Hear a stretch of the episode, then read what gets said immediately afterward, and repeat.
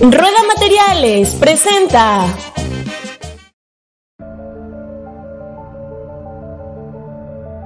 Oye Cirila, recomiéndame un podcast sobre fútbol. No se hable de fútbol podcast. Oye Cirila, recomiéndame un podcast en el que participe un psicólogo, un artista visual, un diseñador gráfico y un poeta. No se hable de fútbol podcast. Oye Cirila, recomiéndame un podcast en donde se hable de México, de literatura y de cine. No se hable de México en el Mundial. No se hable de literatura. No se hable de cine. No se hable de fútbol. Tercera temporada. Bienvenidos al podcast No se hable de fútbol.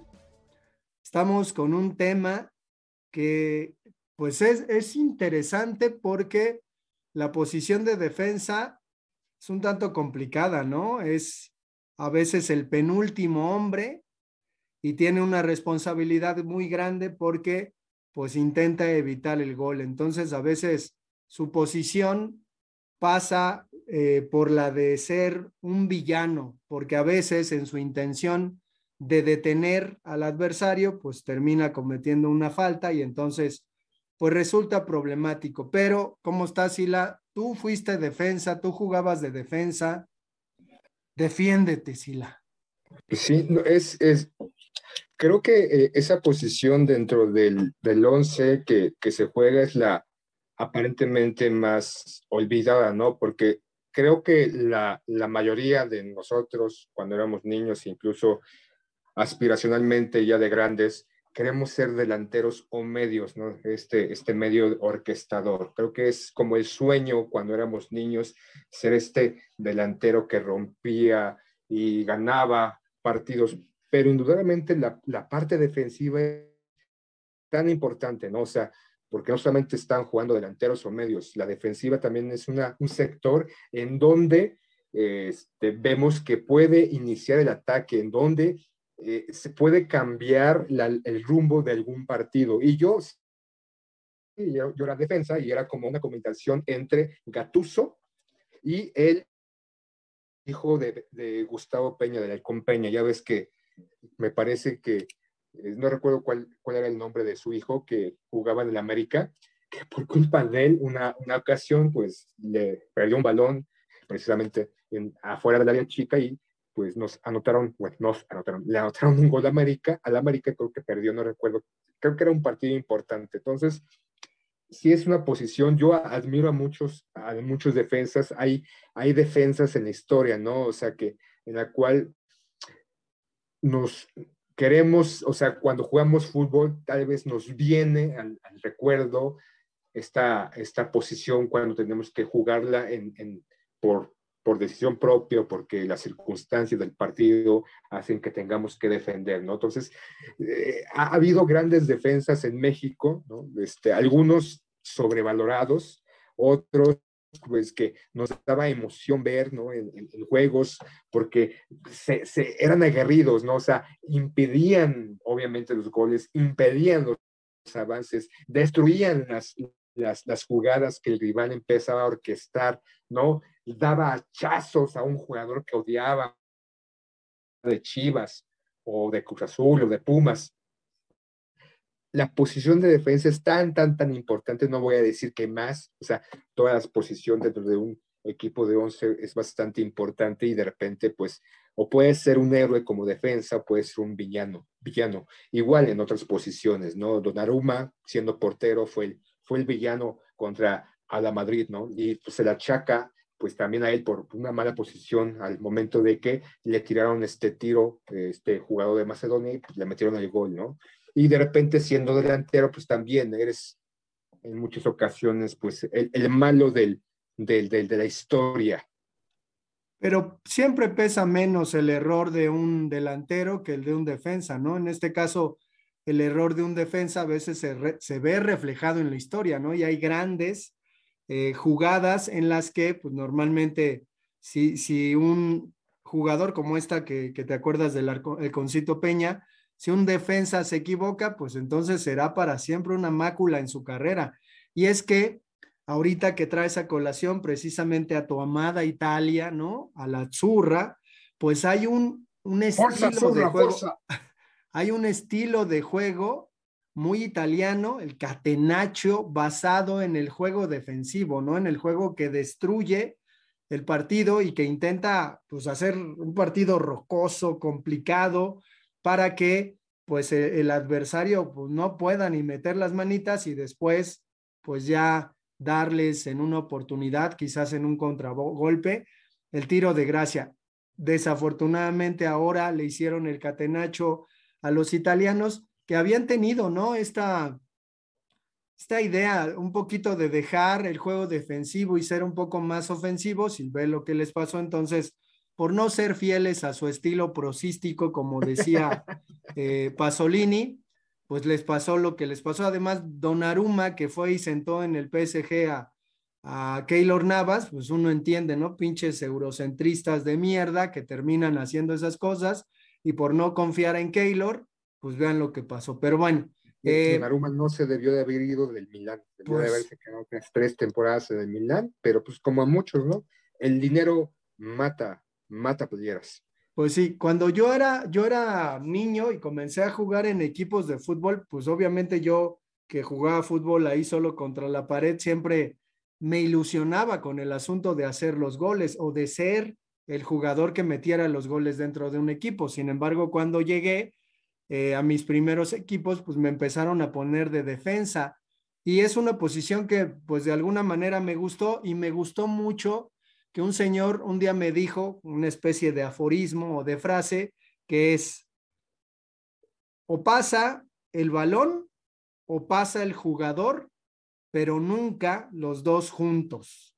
Y grábate eso en la mente, ¿no? Y entonces yo cuando estaba defendiendo, que defendía obviamente con lo que podía, me acordaba de eso, ¿no? Y entonces mi misión era o pasa el jugador sin el balón o pasa el balón sin el jugador y me, me funcionaba, me funcionaba bastante bien. Ya después empecé a dejar un poquito esa zona del campo. Yo jugaba fútbol de salón, entonces no era tan complicado y pues ya terminé de delantero, pero la posición de defensa, pues sí tengo que admitir que es, que es importante e interesante.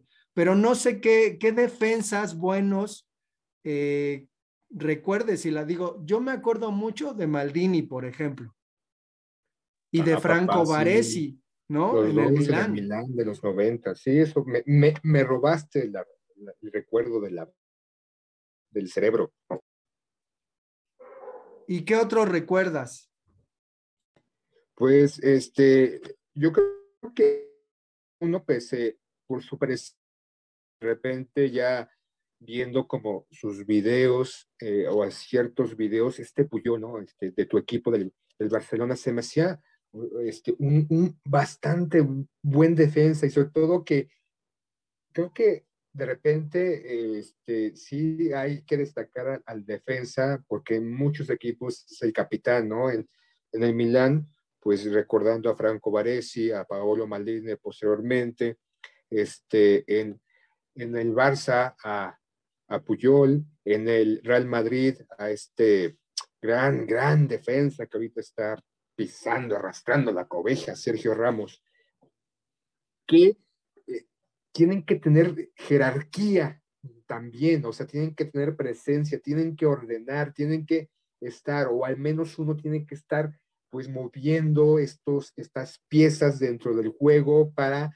pues, insisto, impedir el avance, ¿no? La contra, el, el, el, la, el otro delantero, los delanteros. Y por ejemplo, este, en la actualidad, este intento, por ejemplo, de ya no este, jugar tan, tan defensivo, ¿no? Con, con tu este, entrenador que en algún momento estuvo en el Barcelona, creador del tiki-taka, ¿no? Del, atacar, atacar, atacar, atacar, atacar. Y, por ejemplo, que mencionabas eh, esta cuestión de Italia, pues este, un entrenador italiano, un viejo entrenador italiano, dijo que el el hecho de que Italia hubiera perdido precisamente fue eso, ¿no? Buscar por culpa de este, ¿cómo se llama este entrenador que está en el City? Se me fue su nombre. Guardiola. Guardiola.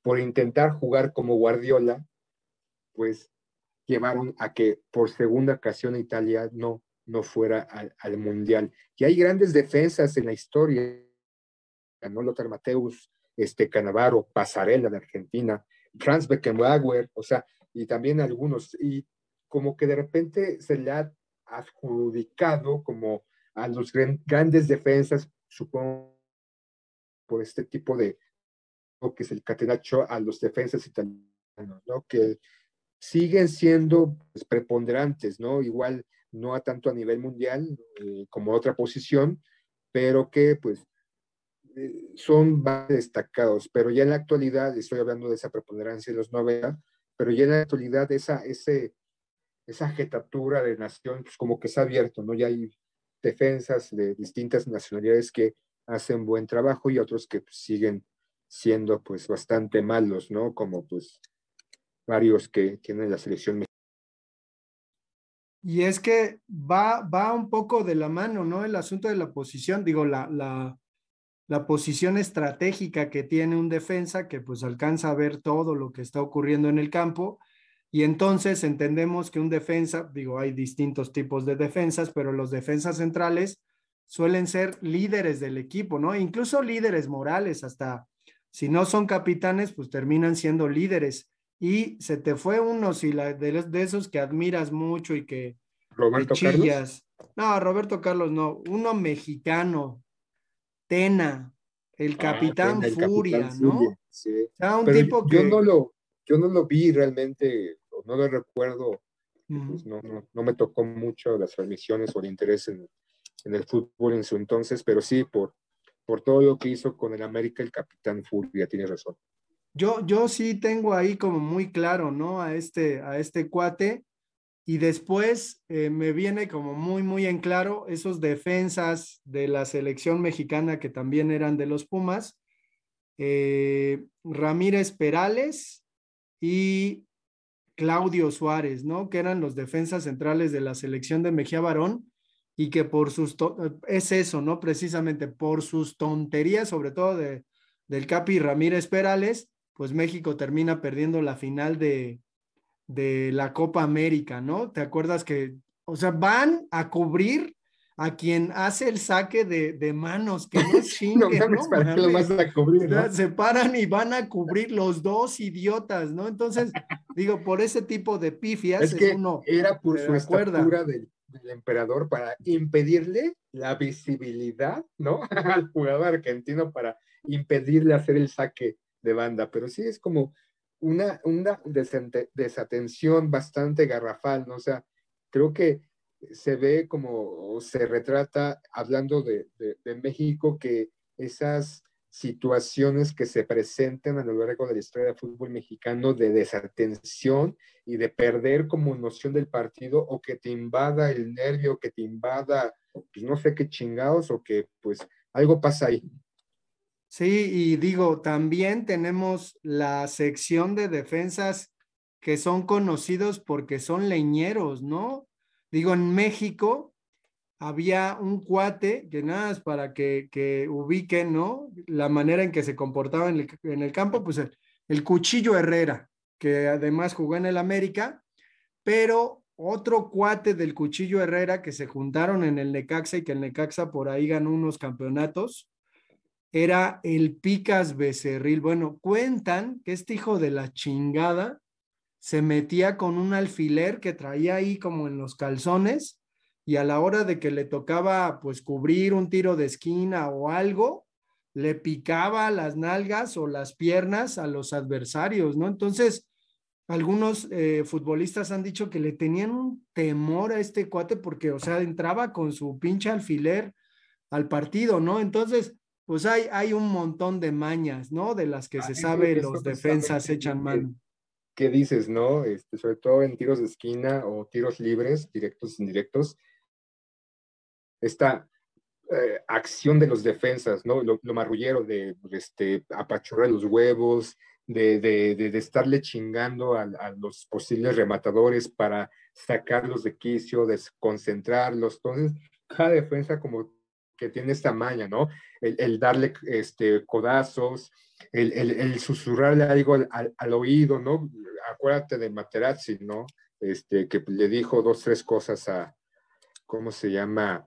A Sisu, pues lo sacó en un momento del partido y pues todo el mundo recordamos a Zidane, Zidane dando el cabezazo. Entonces también es como parte de la estrategia del defensa, ¿no? Sacar de quicio, este, romper el ritmo, romper este, la concentración de los atacantes bajo artimañas, ¿no? Porque muchas veces, muchas veces son artimañas. Lo que mencionas esta anécdota del, de este jugador que sacaba su alfilercito y pues, está picándole ahí las tepalcuanas a uno u otro. Entonces también es esta posición del defensa es como la creatividad, ¿no? Este, esta búsqueda de cierta estrategia para romper toda esta dinámica del partido en contra de su, de su equipo y pues sacar de desconcentración y que la jugada pues no termine en gol. Por ahí el loco Abreu, te acordarás del loco Abreu porque jugó en el América, jugó, bueno, jugó en el Monterrey, en el Tecos, jugó en, un no jugó de equipos, pero no jugó con ustedes porque pues ya no, no sí, pagar.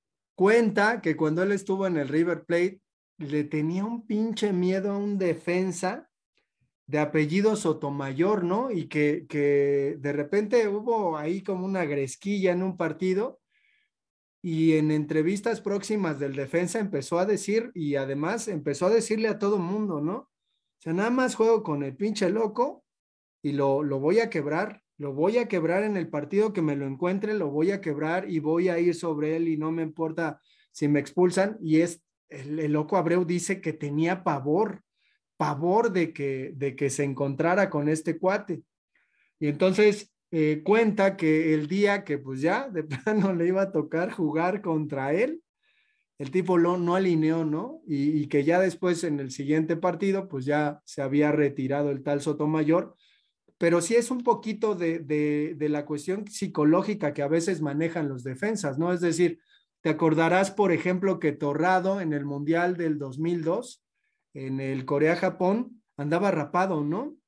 Cuenta, cuenta este, este mismo Torrado, que además ahora trabaja para la selección, ¿no? Ah, o sea, puro nepotismo ahí, que lo convenció Aguirre, y además Aguirre, ¿no? También era, era entre medio y defensor, lo convenció Aguirre para que se rapara. Y, la cuestión está en, bueno, ¿para qué, no? O sea, ¿para qué hizo que se rapara? Y Aguirre decía, es que teniendo a, eh, Torrado, en lugar de traer sus chinitos tipo Ochoa, rapado es mucho más eh, impactante su presencia, ¿no? O sea, a partir de, de eso, podemos pensar, ¿no? Que hay jugadores que, que pues incluso se ponen corpulentos, que, que tienen una forma de, de, manejarse en el campo y fuera del campo para ser intimidantes. ¿Cómo se llama este defensa portugués que jugó en el Real Madrid y que era leñero con ganas? Se llama, no sé si es Marcelo. No, güey, no, es portugués. Ah, Marcelo es brasileño. Sí. Ah, sí, que ahorita está jugando, es casi siempre rapadillo, ¿no? Sí, sí, sí, sí. Pues usted es de tu equipo, güey, tú lo debes conocer. Me caga ese güey, o sea, no porque esté en el Madrid glorioso, grande, 13 copas y demás, este, me tienen que caer mal. Ese güey, que no me acuerdo bien cómo se llama, tanto lo odio que no recuerdo su pinche nombre, pero sí, tiene un nombre medio culerón.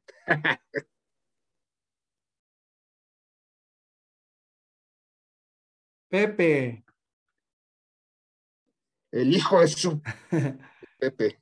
Que, que luego le entraban leñero a, a Messi, ¿no? Y también un poco, un poco lo que pasa con Messi y lo que muchos defensas pues comentan, digo, ahora Messi pues ya está en otro, pues en otro ritmo, incluso en otra posición, pero pues esa cuestión, ¿no? De que, de que detener a Messi era muy complicado, ¿no? Y, y pues de plano a veces incluso hasta las patadas, pero pues por ahí la otra, ¿no? Lo que, lo que nos hace pensar que a veces un defensa hace jugadas criminales. Recordarás la jugada que le hicieron a Cuauhtémoc Blanco, ¿no? Donde lo chingaron un güey de Trinidad y Tobago sí, que, entra, o sea, que entra pues con una voladora, ¿no? Y que termina pues cortando la carrera del gran Cuauhtémoc Blanco, digo, ya después se recuperó y siguió haciendo sus hazañas durante muchos años, pero sí, ¿no? Esta cuestión, y comentabas de Franz Beckenbauer que creo que es el emblema, ¿no? del defensa aguerrido que a pesar de que se disloca el hombro en este partido de Italia contra Alemania, que quedó 4-3 favor Italia y que le llaman el juego del siglo ahí en el Estadio Azteca, pues vemos, ¿no? A Beckenbauer con, con el hombro zafado, pero pues vendado, jugando, jugando los últimos minutos eh, para, para no dejar a su equipo. Entonces, ese tipo de imágenes del defensa que se, que se sacrifica, pues es relevante porque tenemos la otra, el defensa que al ya no tener la oportunidad de, de hacer nada más, termina cometiendo una falta al ser el último hombre y lo terminan expulsando del juego. Sin embargo, se va con la esperanza, ¿no? Sí, se va con la esperanza de que a lo mejor esa falta que le valió la expulsión, pues termine impidiendo que verdaderamente no entre el gol. Pero creo que ese es el dogma, ¿no? De, todos los equipos. Si tú eres el último hombre como defensa y te va a rebasar, pues este, revienta de la pierna, ¿no? O sea, no solamente comete de falta, revienta de la pierna y pues ya, o sea, creo que es una condición, no sé si de estrategia o qué chingados, o que también ya está en el ADN del defensa, ¿no? Está ahí por defecto esa acción de, de, de ser de esa manera. Y hay defensas que han destacado por ser tan, tan agresivos, ¿no? Como bien dices, Pepe, que técnicamente no, pues, no aportaba gran, gran cosa, pero era como un pinche perro ahí rabioso, correteando a todo aquel que tuviera la, la pelota entre sus piernas, siempre y cuando no tuviera el uniforme blanco, y a reventarlo, ¿no? Entonces, este, pues también se destaca porque algunos jugadores no son tan pues técnicos, ¿no? El propio Gatuso, pues, era malo, malo, malo, pero era otro perro italiano ahí que... Y menciono la, esta cuestión del perro no como cuestión de denostar o este, rebajar, sino como esta furia desbordada, ¿no? O sea, alusión a la acción que, que realizaba dicho jugador. Y la otra, ¿no? La otra especie de labor de sacrificio que hacen los defensas, que es eh, amonestarse, ¿no? O sea, dejar que, que los amonesten, vender un poquito el asunto de la amonestación como pues una, una posibilidad, ¿no? De que, de que no haya gol en un contragolpe, meter la falta, sabiendo que los van a amonestar. Digo, no meten una falta acá de, de luchador de aventarse desde la tercera cuerda, sino una falta moderada que impide más bien el avance del equipo contrario y esa cuestión de las tarjetas, ¿no? Que además, pues termina siendo incluso como una especie de mercado, ¿no? Hay muchos defensas que ya en algún momento sabiendo eh, que, que, sus equipos están en ciertas instancias, pues se dejan amonestar a propósito para que al siguiente estén suspendidos y al siguiente, si es importante, pues puedan jugar. Entonces, creo que sí se necesita ahí como una, una cualidad de, sacrificio, sobre todo en la fama, porque los, no sé, yo creo que a los defensas se les paga menos, ¿no? O sea, yo, yo me imagino esa cuestión, pero creo que por ahí puede ir al asunto. No tiene tantos reflectores, por lo que implica, ¿no? Que, que quien mete los goles, pues suele ser el delantero, los medios, aunque hay defensas por ahí goleadores, ¿no? Sobre todo muy buenos rematadores de cabeza y pues a ver si, si nos proponemos concluir nuestro episodio de hoy con un defensa que es considerado para muchos por lo que ganó como el mejor jugador mexicano que ha existido. De Michoacán. El Kaiser. El Kaiser. Rafael Márquez. Yo, yo sí me acuerdo de Rafa Márquez y está muy cabrón. El problema es que, bueno, casualmente se hacía expulsar en los mundiales, ¿no? Por ejemplo, el partido este contra Estados Unidos en Corea-Japón, el 2-0, pues se hizo expulsar, pero metía goles. Entonces, si, si, si has visto videos, pues sí era un cuate excepcional para defender, que sentó a un montón de gente, ¿no? Que le traían y le traían del Barcelona y él, pues sentaba a los que le trajeran, por ahí Gabriel Milito pues es de los jugadores mexicanos que pues la, han roto, ¿no? O sea, son pocos en realidad, no estoy hablando de Chicharito o Vela, o sea, son dos jugadores emblemáticos, uno es Hugo Sánchez, un delantero que llegó al Madrid y casi ganó todo, ¿no? Y el otro es Rafa Márquez, ¿no? Y, y como uno se preguntaba, ¿por qué? ¿Por qué, ¿Por qué fue contratado? O sea, ¿por qué se fue a Europa a jugar? Eh, y posteriormente, como tú bien dices, tenemos esa referencia, no es alguien tan viejo, estamos hablando del 2000, y esta singular que tenía de ser un buen jugador en el, en el Barcelona, obviamente acobijado por estas grandes figuras también en el, en el Barcelona, y en la selección mexicana me, me molestaba, me enfadaba, me encabro, encabronaba, me, me reventaba las vísceras porque con la selección en partidas importantes era un cero, o sea, hacía tonterías, errores garrafales, como tú bien dices, se hace expulsar. O sea, no, no, no entendía por qué siendo un jugador como, como lo era en, en el Barcelona, en la selección mexicana pues se apagaba, no destacaba. Creo que tenía, o, o por donde, o por la procedencia de, de la, del fútbol que, que, venía a jugar con la selección, o sea, venía del Barcelona, tenía o debería de haber tenido como pues la presencia o la paciencia o la inteligencia, la sabiduría, la estrategia, la ardilla que bien le funcionara en esos momentos cruciales que no lo hacía la selección. No sé por qué, pero, yo lo odiaba, lo odiaba, lo odiaba. Aparte que estaba en Barcelona, ¿no? Archirribo, archirribo, rival del Madrid, pero con la selección no sé por qué chingados pasaba eso con este güey.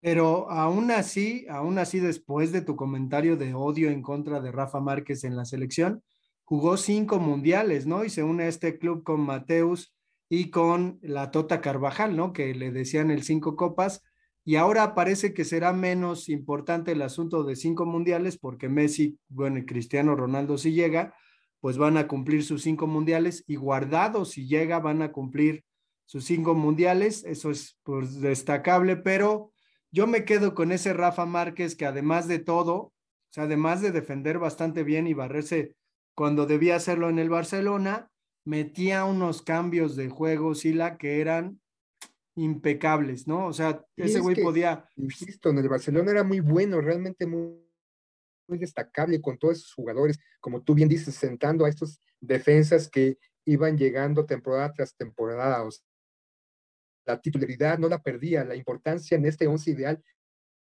el Barcelona no lo perdía, pero en la selección mexicana, puta madre, no mames, cabrón. Pues sí, por ahí líder, ¿no? O sea, líder, capitán de la selección y por ahí, pues también su injerencia en muchas decisiones. Digo, Cuauhtémoc Blanco ha dicho airadamente que por la culpa de ese güey, la Volpe no lo llevó, ¿no? Porque esos güeyes, el Borghetti, ¿no? Estaban ahí en contra del Cuauhtémoc, como no era de su grupito. Y pues en lo que terminó, ¿no? Acusado ahí, embarrado en, en cuestiones del narco y, y pues ahora quiere ser entrenador y todo eso, pues a ver, a ver qué pasa, pero pues vamos a dejar el episodio hasta acá. Esperemos que les haya interesado toda esta baraja de defensas que comentamos y pues nos escuchamos para el siguiente. Gracias por escuchar. Roda Materiales, somos una empresa 100% Xmeña, patrocinador oficial del podcast No se hable de fútbol, servicio y calidad nos distingue.